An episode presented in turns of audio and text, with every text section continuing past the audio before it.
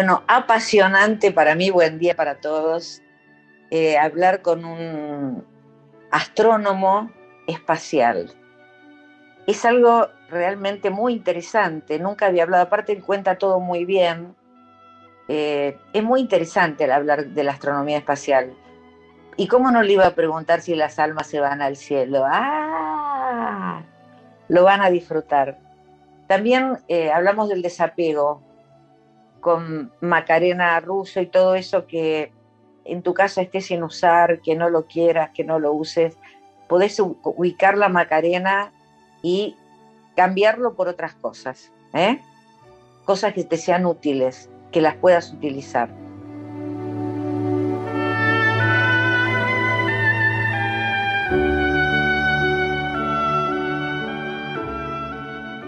Bueno, estoy en comunicación con Sergio Dazo.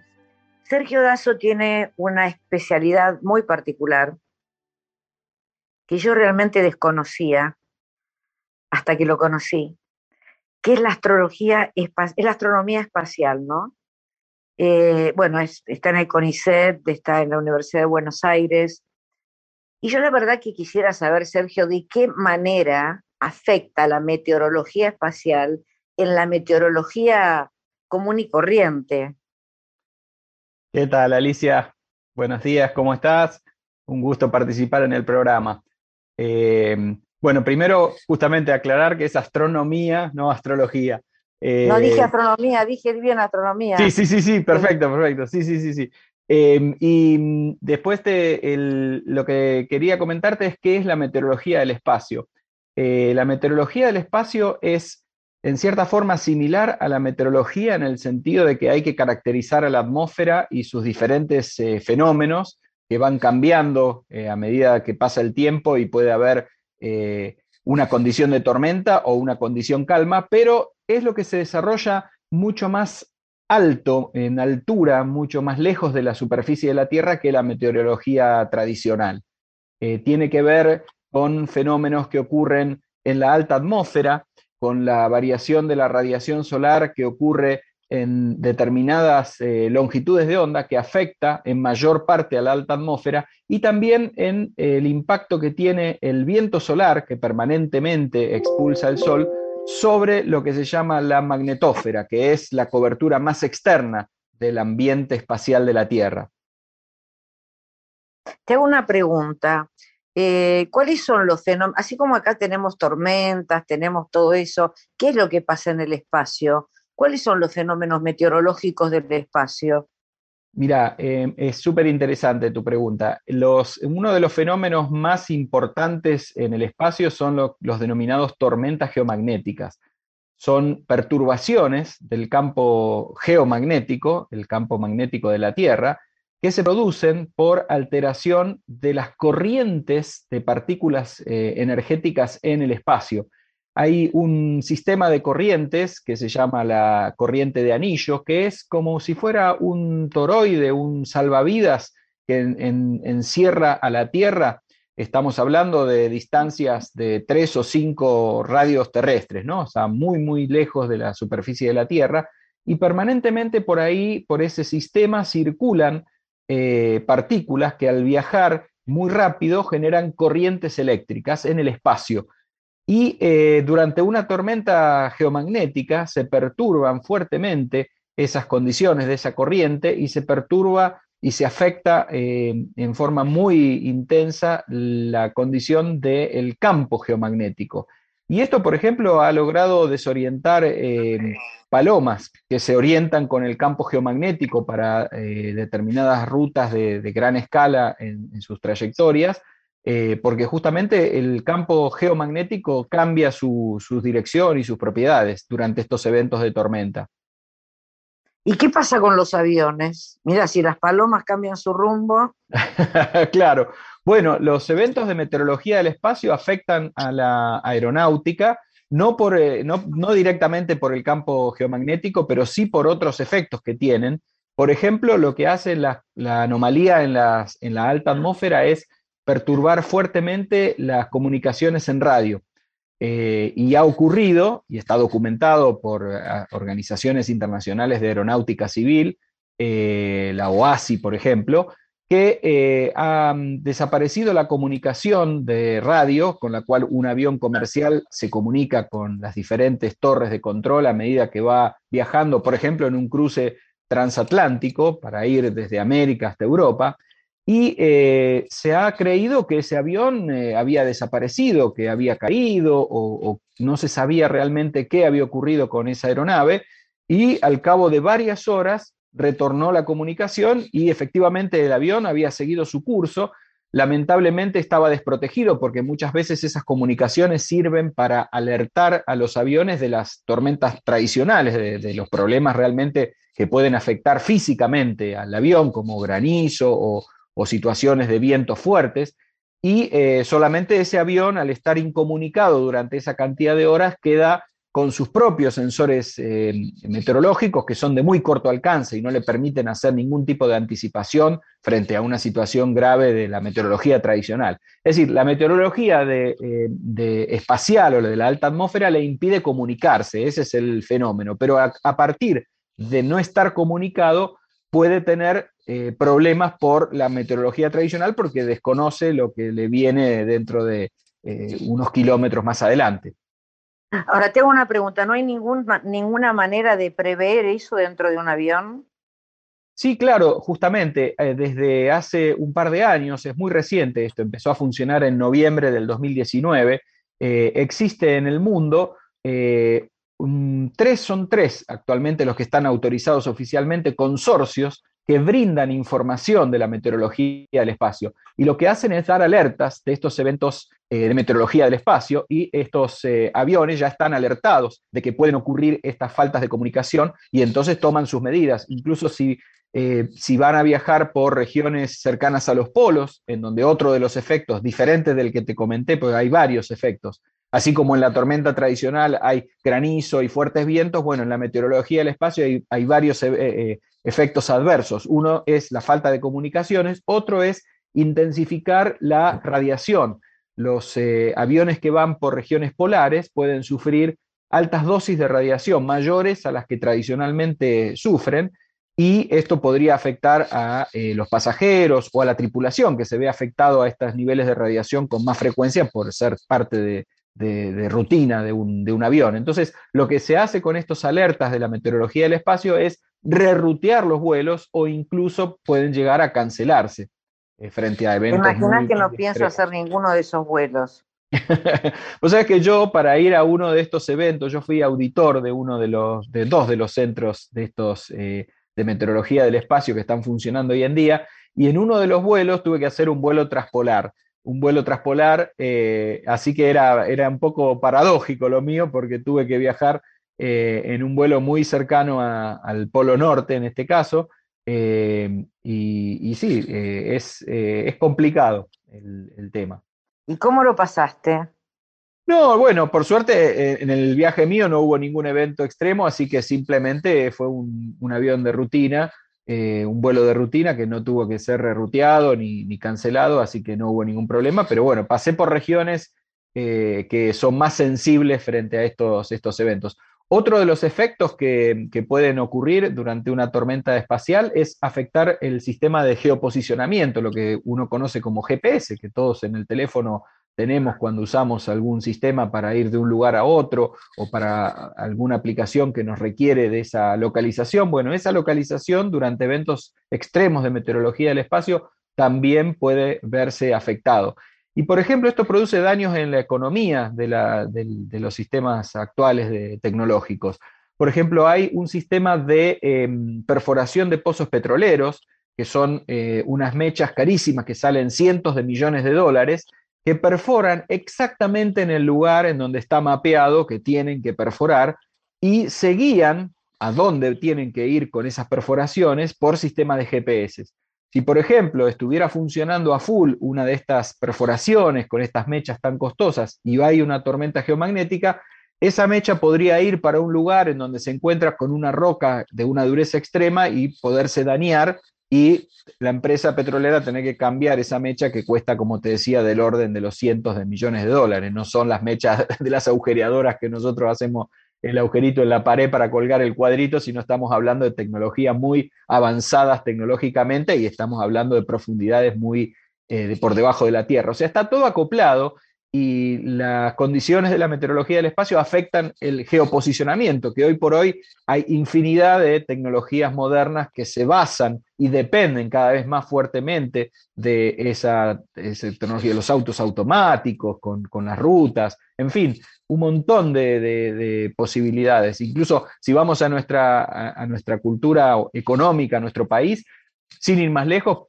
eh, hoy por hoy ya están funcionando en algunos en eh, campos eh, podadoras, cortadoras de césped que viajan automáticas, o sea, son como pequeños tractores que tienen GPS y ya tienen la ruta de dónde van a recortar el pasto en campos muy extensos, ¿verdad?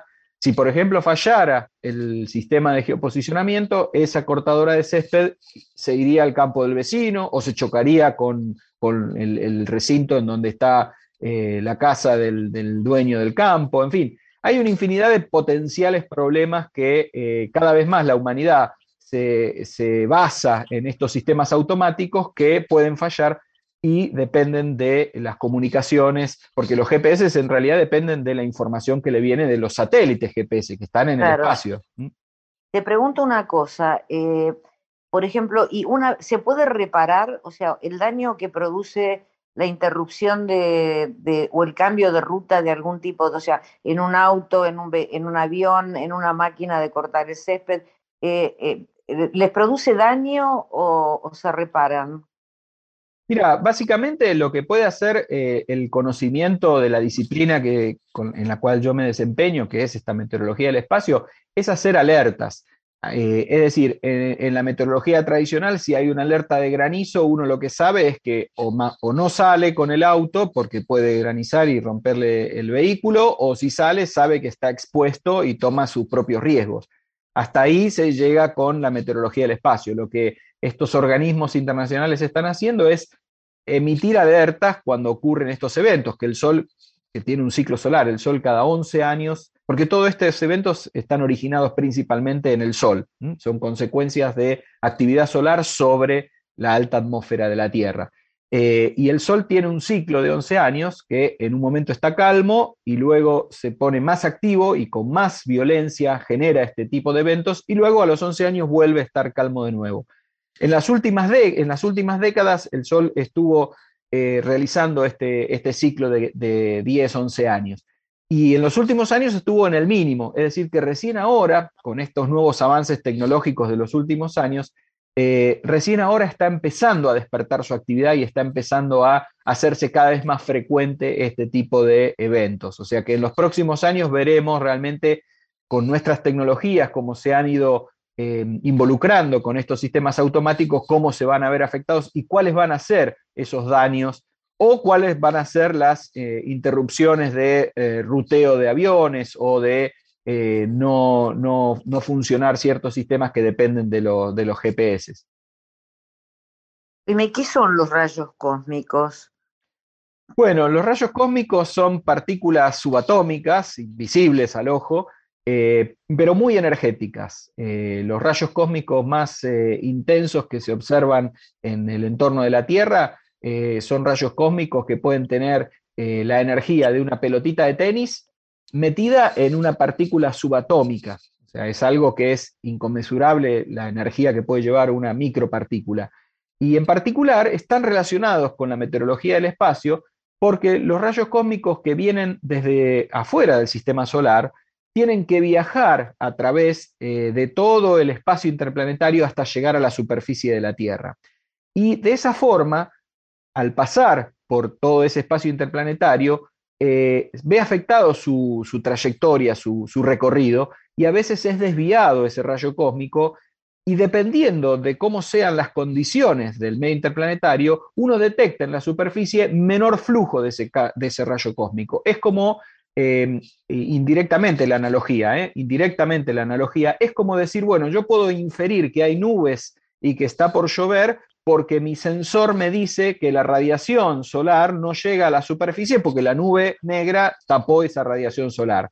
Entonces, de la misma forma, los rayos cósmicos, ahora, otro objeto, siempre llegan a la Tierra, pero cuando hay estructuras magnéticas en el viento solar que llegan a la Tierra, interrumpen también el, flujo de rayos cósmicos y yo desde la superficie veo una disminución de rayos cósmicos que me ayuda a anticipar la llegada de ese evento solar que va a impactar sobre la Tierra y va a producir un evento de meteorología espacial. O sea que está todo relacionado eh, en, esta disciplina. Te voy a hacer una pregunta eh, que tiene mucho más que ver con la mente humana, la sensibilidad, ¿no? Que con la ciencia. se dice que la gente cuando se muere se va al cielo. El cielo es celeste. Lo, he volado encima de las nubes cuando vuelo en avión, estoy más cerca de las estrellas, es cierto. Pero vos me dijiste que arriba de ese cielo azul noche, el cielo es de color negro. Sí, por supuesto. El color celeste del, cielo eh, viene porque la luz solar se eh, vamos a decir, para decirlo en una palabra más cotidiana, se desparrama, eh, científicamente la palabra es se dispersa, entre las moléculas que están en la atmósfera, pero por encima de los vuelos comerciales. O sea, esta luz que dispersa, estas moléculas que dispersan la luz solar, eh, está más allá de los 10 kilómetros de altura. Es decir, que cuando uno toma un avión, todavía lo sigue observando celeste al, cielo, porque este proceso que yo comento está más allá de los 10 kilómetros. Y esa, esa luz que viene del Sol y viene enfocada directamente desde el Sol, eh, y únicamente vería al Sol, si estoy afuera de esa atmósfera, vería solamente iluminado el disco del Sol, que por supuesto no lo podemos ver a ojo desnudo porque nos quedamos ciegos, es peligrosísimo, pero si con un instrumento yo mirara al cielo, lo veo todo negro, excepto las estrellas, y el Sol con toda la, la energía y la luz, la radiación que viene desde el Sol. Pero a medida que llega a las moléculas de la atmósfera, esa luz es absorbida y remitida en otras direcciones, y entonces cuando yo veo el cielo desde la superficie o desde alturas como 10 kilómetros, que es el vuelo de un avión comercial, lo que yo observo es una luz como continua, permanente, de todos los lugares del cielo, y eso es la reemisión de la luz solar por parte de esas moléculas que están eh, en el cielo, ese desparramo de... Te hago una pregunta, ¿en ese cielo negro hay estrellas? Sí, sí, sí, sí. Sí. Cuando yo me, logro ir afuera de la atmósfera, lo que voy a observar es un cielo similar al cielo nocturno, al cielo que eh, uno ve. O sea que las estrellas, este, escúchame, están lejísimos. Sí, sí, sí. Están arriba del cielo en realidad. Por supuesto, Sí. Te una pregunta. las estrellas son como soles, sí. Vos me harías un favor, en, una de esas, porque esto tiene que ver con la pregunta que te iba a hacer, que estás conectado con el cielo negro. Si ves algún alma, ¿no me podés avisar? bueno, dale, mando, mando, te aviso. porque yo el otro día le decía a un cura, estoy entrevistando con mucho interés en varias oportunidades a un astrónomo espacial. Y dice que el cielo es negro, entonces él me miraba, ¿no? Porque aparte lo estaba preguntando al aire, no que se estaba preguntando atrás de la puerta. Le digo, pero no sé si se ven almas ahí. Entonces él me dice, nosotros no tenemos dimensión porque nuestra vida es finita y el cosmos es infinito. Ahí me cago el cura. Sí, e, evidentemente las dimensiones de tiempo que un humano y del espacio, ¿no? Eh, que un humano puede concebir en su, en su mente, en su imaginación, incluso y en su vida cotidiana son muy diferentes de las que maneja la astronomía. Eso, eso es, eh, es así. Eh, la astronomía maneja, por ejemplo, si pensamos en la estrella después del Sol, por supuesto, más cercana a la Tierra, es Alfa de Centauro, y es una estrella que es como un sol, pero que no está cerca de nuestro planeta, sino que está mucho más lejos, en otro sistema solar, está a varios años luz. Es decir, que eh, si yo fuera a una velocidad ultra rápida, que es la más rápida que me permiten eh, por lo menos lo que hoy se cree en, la física actual, que es la velocidad de la luz en el vacío, son 300.000 kilómetros por segundo. Estamos hablando de velocidades inimaginables. Yo tardaría más de un año en llegar, incluso viajando a esa velocidad, para llegar a la próxima estrella eh, que, que tengo a mi alcance. Y ni hablar si, me quiero ir de esta galaxia, si me quiero ir de esta galaxia. con, razón, los que se van de esta galaxia no vuelven, están muy lejos. Claro, es un viaje de ida. porque aparte yo le preguntaba, le digo, ¿hay lugar, la primera pregunta, ¿hay lugar para tanta gente? Porque Espacio hay, espacio hay. Lo que también que sí. Sí, lo que también es interesante es que el ser humano, con su tecnología incluso desarrollada en los 80, generó eh, unas naves espaciales que se llamaron Voyager, viajero, que lanzaron al espacio en la década de los 80 y que son las eh, naves construidas por el hombre que hoy están más lejos que cualquier otro objeto construido por el hombre respecto de la Tierra. Y han salido del sistema solar. Y han salido del sistema solar hace unos ocho años, en el 2005 fue el momento eh, que salió publicado en todas las revistas profesionales con esa información en que estas sondas Voyager atravesaron todo el sistema solar y atravesaron el borde del sistema solar y se zambulleron, por decirlo de alguna forma, en lo que se llama el medio interestelar local, que es el medio ya fuera del sistema solar, que está entre las diferentes estrellas, entre los diferentes sistemas solares, y eh, es local porque es el medio que localmente rodea a nuestro sistema solar. Eh, ah, Sergio, qué interesante, perdón. Eh, sí. Sergio, qué interesante es hablar con vos. Me quedaría, ¿viste? porque me encanta, la verdad que estoy descubriendo en la astronomía algo que me está fascinando. ¿No? Por ejemplo, eh, la velocidad que vos me decís, 300.000 kilómetros por minuto, me por segundo. Sí, esa es la velocidad de la luz en el vacío. es la máxima que no vamos a poder volar esa velocidad nunca porque llegaríamos mucho más rápido a todo el mundo. Claro, sí. Eh, pero es peligroso, ¿eh? O sea, hay riesgo de viajar a esa velocidad. Es demasiado rápido. Bueno, te voy a hacer caso a vos, que sos el que sabe. Eh, te agradezco infinitamente, Sergio, y seguimos hablando de este tema que cada vez me apasiona más. Bueno, muchísimas gracias a, ustedes, Alicia, y al programa. Muchas gracias. ¿eh? Chao, bienvenido a Radio Nacional. Bueno, gracias a ustedes. Chao, hasta luego. Un gusto.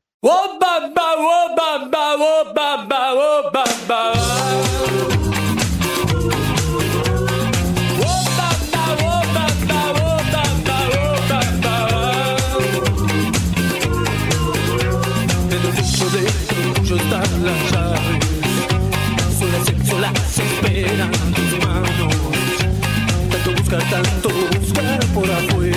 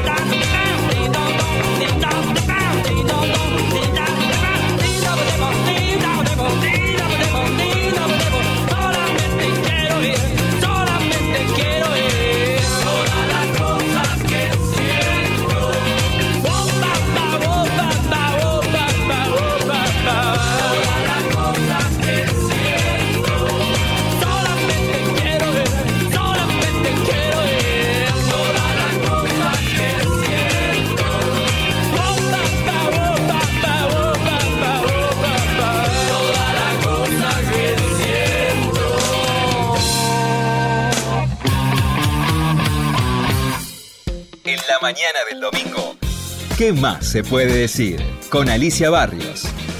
En Nacional. Continuamos con Alicia Barrios. ¿Qué más se puede decir?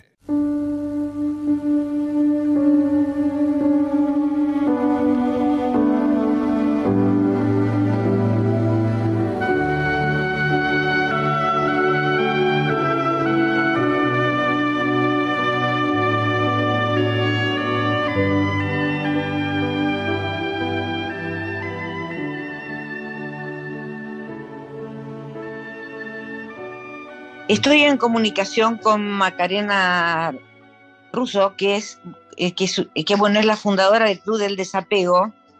Hola Macarena, ¿cómo estás? Hola Alicia, ¿cómo estás vos? Bueno, un gusto poder conversar Gracias, con vos. igualmente. Con, contame una cosa, Macarena, ¿le cuesta mucho a la gente desapegarse? Qué buena pregunta. ¿Sabes que sí? ¿Sabes que y me imagino. ¿Y pero eh, por qué? Yo creo porque tenemos una, una cultura de consumo fácil, eh, inmediato, en el cual eh, se nos volvió un hábito. Se nos volvió un hábito llenarnos de cosas. Y con esto de también de las ferias americanas, de las ventas por internet, eh, nos llenamos de cosas que no, no, no, no le damos el uso real y tenemos, tenemos libros, tenemos ropa, y cuando empezamos a hurgar y decirle a la gente, por ejemplo, en el Club del Desapego, eh, es una de nuestras misiones. Por ejemplo. Hay que desapegarse, hay que ver realmente lo que no usamos. La gente es, eh, todos digo, yo también me incluyo, nos cuesta al principio la, la idea del desapego, pero una vez que se empieza, porque se empieza a, a practicar esta, este hábito, ¿no?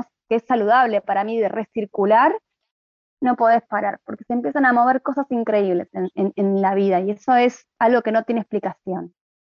Claro, te cuento, ¿y cómo, ¿y cómo es que se juntaron? ¿Cómo es que se reunieron? ¿Cómo es que se te ocurrió? Esto es un hábito de toda la vida. Yo soy hija única y desde muy chica recibía la ropa que a mis primos les quedaba grande. Digo, perdón, le quedaba chica.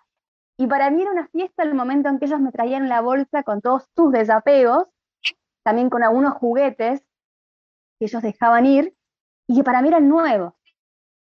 Y eso se fue manteniendo en toda mi vida. Cuando fui creciendo me pasaba con mis amigas, que de golpe había algo que no me gustaba o me quedaba chico y nos juntábamos muy espontáneamente a recircular. Y un día yo viví, viví ocho años en Villa General Belgrano, Córdoba, que es un pueblo, un pueblo está creciendo, creo que todavía nos conocemos todos. Entonces empezamos a hacer jornadas de intercambios de ropa. Lo hacíamos cada cambio de estación, primero en primavera, en invierno, en verano, y nos juntábamos en la casa de amigos y empezó a crecer, en crecer y se hizo varias veces en la, plaza del pueblo. Cuando volví a Buenos Aires, eh, a esta ciudad tan grande, me faltaba algo, me faltaba eso, y si bien empecé a construir nuevos vínculos, me pareció una buena idea abrirlo a la comunidad. Y se me ocurrió ponerle el nombre del Club del Desapego, porque esto no tenía nombre, esto lo hacíamos sin, sin, sin poner más que nombre de un intercambio de ropa. Y bueno, así fue que el 29 de septiembre del 2019, eh, en la Casa del Árbol, que es un espacio cultural en la calle Córdoba, Córdoba y Tames, hicimos el primer encuentro. Hicimos un Instagram Digo decimos porque en realidad lo todo yo, pero siempre tengo el apoyo de mis amigas, ¿no? Que, que, que están a la par bancando todo momento. Eh, hicimos un Instagram, Facebook y empezamos a difundir. Y lo maravilloso es que se llenó de gente, se llenó de cosas y todo lo que queda siempre lo donamos. Es decir, cuando uno va al club del desapego, deja sus desapegos, pero una vez que ya lo deja, no, no le pertenece a esa persona. Entonces, lo, lo, interesante es que una vez que vos dejás ir, tenés que pensar dos veces lo que vas a tomar nuevo, lo que va a incorporar nuevo a tu vida. Porque ya que uno hizo el trabajo de desapegarse de cosas que no usabas, bueno, lo interesante es, el momento de recibir lo nuevo es pensarlo dos veces.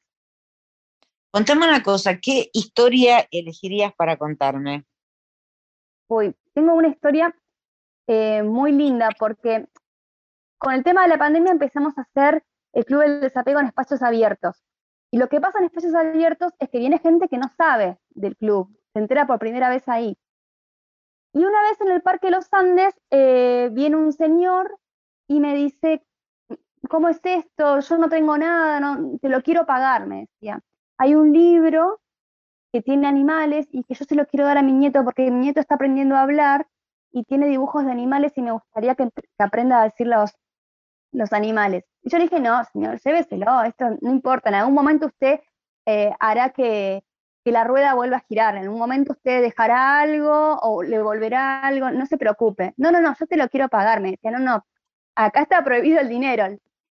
Y en eso me saca de su billetera una moneda de un peso que la tengo guardada del año 65 y me dice, mira, esta moneda es muy importante para mí, me acompañó un montón de tiempo y yo te la quiero dejar a vos. A mí me trajo mucha suerte y gracia. Así que yo te la quiero dejar a vos y pagarte de esta forma el libro para mi nieto. Y para mí, bueno, obviamente que no le pude decir que no y fue un momento muy lindo porque me dio algo suyo, se desapegó realmente de algo suyo y de algo único. Y bueno, obviamente que se llevó el libro para su nieto. Fue muy linda esa tarde. Contame una cosa, ¿de qué se desprende más la gente? De ropa. Ah. De ropa ropa, ropa, ropa, ropa. En algunas ocasiones libros, muchas enciclopedias, muchos manuales eh, de la escuela, pero generalmente lo que más traen y lo que sobra, es decir, lo que no se llevan, es ropa. Ropa de mujer encima. Porque ¿Y ustedes qué hacen con esa ropa? Con todo lo que sobra nosotros lo donamos. Eh, nos comunicamos con alguna organización en especial o con alguna persona que tenga necesidad y le damos todo lo que sobra. ¿Y juguetes? Juguetes traen, no muchos, pero traen. Eh, hay un caso muy lindo de un, nene que tenía una bicicleta que ya le quedaba chica porque creció y tiene una bicicleta más grande y llevó la bicicleta al club del desapego, la dejó ahí y justo había una nena que estaba aprendiendo a andar en bicicleta. Así que el intercambio fue espontáneo y fue re lindo porque los chicos también están aprendiendo el hábito del recircular con la acción, ¿no? Acompañando a sus padres y también diciendo, eligiendo ellos. Ellos no pueden creer, dicen, mamá, esto es gratis. Y lo agarran, ¿viste? Es muy lindo. ¿Y, qué es lo que más se llevan? Eh, se llevan, primero que se llevan em, las cosas de valor porque también hay cosas que se llevan de, que, deja la gente que es de valor. Me han, me ha pasado cosas, eh, situaciones, por ejemplo, que llevan lámparas, eh, muebles, eh, eso vuela. Todo lo que es decoración, a veces llevan plantas también, pero lo que más rápido se llevan son los muebles y, y los objetos decorativos. Claro, ¿y eso se puede cambiar por ropa, no? Sí, porque en realidad no es un, cambio mano a mano el club del desapego. En el club del desapego vos vas con tu, yo digo lona, ¿no? Por ejemplo, vas con tu lona, con todos tus desapegos, vos los dejas ahí y una vez que vos los dejás ya no te pertenecen. Entonces no hay intercambio directo. Es yo dejo y puedo tomar del otro lo que necesito, lo que siento que va a ser un consumo responsable en mi vida, no lo que me gusta. Pero después siempre es muy individual de cada persona muy particular de cada persona, toda esa cuestión. Porque hay gente que agarra y, no lo necesita y lo agarra igual y se lo lleva, pero me ha pasado, por ejemplo, una señora que una vez vino y me dijo, eh, mira, yo la, primera vez que vine al club me llevé eh, un montón de cosas. Y cuando llegué a mi casa miré mi placar y dije, yo tengo un montón de cosas, ¿por qué me llevé? Entonces volvió al club con una valija con todas las cosas que ya no usaba más y las dejó. Son, son, son historias que se van repitiendo bastante, porque hay gente que, es habitué del club. ¿Dónde está el club? El club es itinerante. Eh, nunca se repite la locación. En estos momentos lo estamos haciendo en espacios abiertos y la próxima, la próxima vez va a ser en el Parque de la Estación, que es un evento que vamos a organizar junto con los vecinos del Parque de la Estación en Gallo y Perón. eh, el día 11 de septiembre a las 15 horas. O sea que ese día se puede llevar cosas. ¿En qué- Exactamente, en- ese día. ¿En dónde es el Club de la Estación? El Parque de la Estación queda en Gallo y Perón. Es un parque eh, recuperado gracias a la voluntad y el trabajo de, vecinos, eh, en consenso con las comunas correspondientes de Balvanera y de Almagro. Y va a haber un evento de los cibercirujas, que los cibercirujas es otro grupo que si uno le lleva, por ejemplo, eh, digamos lo que sería basura tecnológica, computadoras y partes de tecnología que no, que no usas más, ellos la reparan y la, se la dan a gente también que, que- que esté necesitada de ciertas, de ciertas materias primas. Y vamos a hacer con ellos y nosotros, por supuesto, ocupando el espacio público, invitando, por supuesto, a cualquiera que se quiera sumar a recircular. A recircular, claro, claro. ¿Qué- Recircular. ¿Te, te llevan cosas de valor, Sí. por ejemplo? relo- relojes, eh, han llevado relojes que, que son buenos, zapatillas, eh, libros. Hay, yo me llevé un par de libros que, que son primera edición también. También es, es muy buena la pregunta que haces porque eh, ¿qué es lo de valor, no? Porque en el club del desapego, al no haber dinero, el valor se transforma. Yo siempre lo que digo es, quizás vos tenés algo súper caro, una- un vestido de, no sé, de una marca con etiqueta, pero lo tenés guardado en tu placar sin usarlo. Entonces no tiene tanto valor. Tiene valor cuando alguien lo usa. E- e- Entonces, eh, sí, llevan cosas de valor, lo que te decía, bicicletas han llevado, no fue la primera vez, llevaron varias veces bicicletas, eh, el otro día llevaron un monopatín, eh, que estaba en buen estado, porque nosotros lo que pedimos es que por favor esté todo en buen estado y limpio, como que uno tiene que dar como le gustaría recibir. Porque yo creo que la balanza se, equilibra así. No está bien ni dar en el club de desapego, ni en donaciones, ni a regalarle a nadie algo que no está en buen estado, porque la verdad que no, no, no es justo. Te pregunto, ¿están en las redes? ¿Cuántos son los que integran el club? Te cuento, estamos en Instagram y tenemos un grupo de Facebook que está creciendo mucho. Ahora tendremos por lo menos 8.600 Oh. miembros, muchísimo. Que ese grupo yo lo abrí básicamente para que se puedan hacer intercambios virtuales. El fuerte del Club del Desapego son los encuentros presenciales. Ese es el, alma del club. Pero con el tema de la pandemia y muchas cosas que no se podían hacer, y también para generar nuevas formas de economía, porque el Club del Desapego no, deja de ser una economía alternativa que, que tenemos que recurrir y que nos gusta recurrir, porque la verdad que cuando sacas el dinero de- del medio en los vínculos de, de la comunidad pasan cosas muy lindas. Eh, entonces, lo que te decía, el Club del Desapego en Facebook es hecho para hacer eh, trueques, intercambios, donaciones, pedidos y todo lo que se puede hacer sin dinero. Te hago una pregunta, ¿y dónde guardas todo? Lo que sobra, No, no, todo lo que te va, claro, lo que va sobrando, si terminas la jornada te sobran un montón de cosas, ¿dónde las guardas? No, generalmente, y esto es casi siempre, tengo, bueno, una amiga que se está escuchando, Eve, la quiero muchísimo, Eve es payaso de hospital y me viene a buscar con su auto, embolsamos todo y lo llevamos o al garage de Eve y Eve lo lleva después a la Carbonilla o al Hospital Piñeiro o también lo ha llevado al Hospital Vélez Sarsfield o puntualmente para un pedido como en Casa Frida, que una vez nos habían pedido lanas, fue las lanas a Casa Frida, eh, eso lo, lo hago con Eve. Y ahora como tengo esta oportunidad de hacer el Club del Desapego en el Parque de la Estación y los vecinos del parque están muy bien organizados, ya está la posibilidad de dejar todo en, un, en un local de uno de los vecinos para guardarlo y después ya ver para, porque depende, si sobran muchos libros, por ejemplo, los podemos llevar a la biblioteca del barrio, o lo mismo la ropa podemos ver eh, de llevarlo a alguna escuela en especial. Pero bueno, eso Solo estamos un día, solo un día, un día cada, cada cuánto están al aire libre y hay, hay encuentros. es muy esporádico.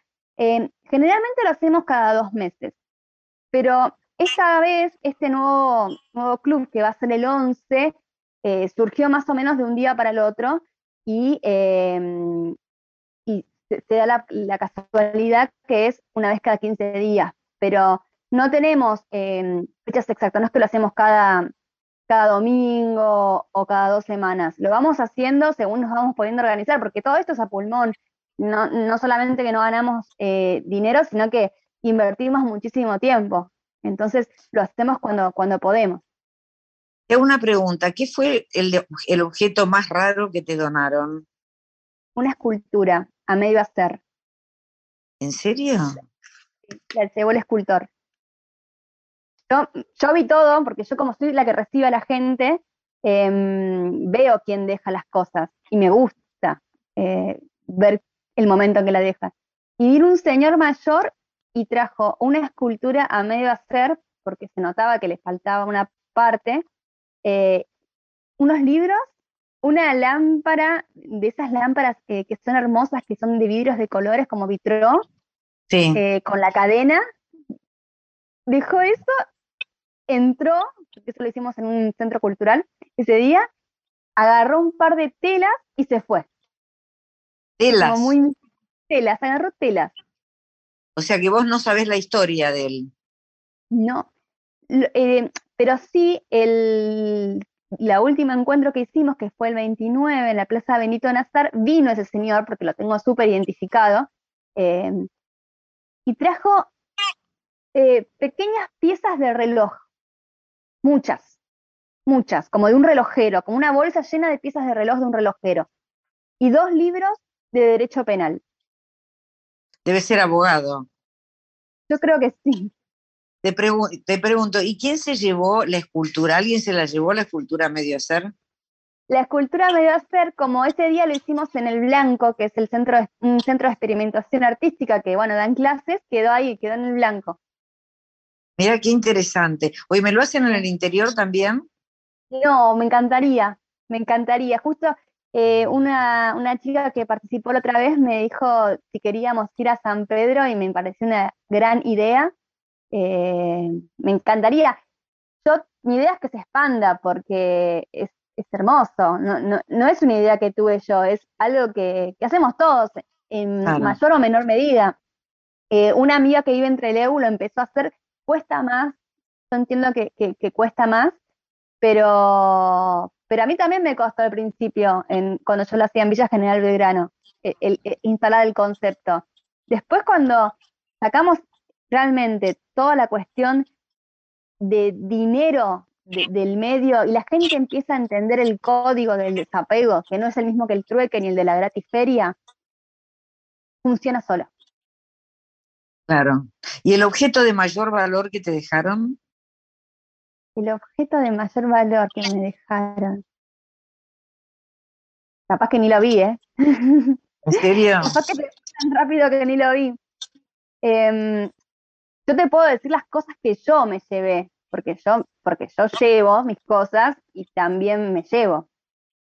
Em, me llevé varios libros de teatro muy viejos, me llevé una versión del Quijote, del Quijote bastante vieja, no me acuerdo de qué año es, pero muy linda. Me, me llevé unas sillas reposeras Mira, eh, re li- lindas que me vinieron genial. Eh, una impresora, bueno, eso puede ser un objeto de valor, una impresora sin usar, que se la terminé dando a unos amigos que estaban haciendo unas revistas eh, independientes. No, no recuerdo ahora exactamente uno que, que diga, wow. bueno, no importa. Vamos, Macarena, vamos a seguir hablando en otro momento. Te agradezco muchísimo. ¿eh? Y esperemos Muchas que después de este programa mucha gente se desapegue. Sí, sí, la verdad que sería, sería, bueno, es una invitación, ¿no? Al desapego, a formar parte del club y también al desapego diario, porque yo en el, en el Instagram del Club del Desapego voy diciendo algunos, algunos tips, algunos consejos, eh, algunas frases sobre el desapego. Y el desapego eh, también ordena, porque cuando uno empieza a tener las cosas que necesita, más que lo que tiene, porque sí, porque a mí me ha pasado tener muchas cosas de cocina y no tener un colador, y necesitar un colador. Eh, cuando uno empieza a vivir de forma más simple, también se ordena uno y el tiempo rinde más. Lo mismo con la ropa, con los libros, bueno, con todo. Bueno, muchísimas gracias Macarena, chao, gracias. ¿eh? A vos, ¿eh? muchas gracias por el espacio. No, por favor.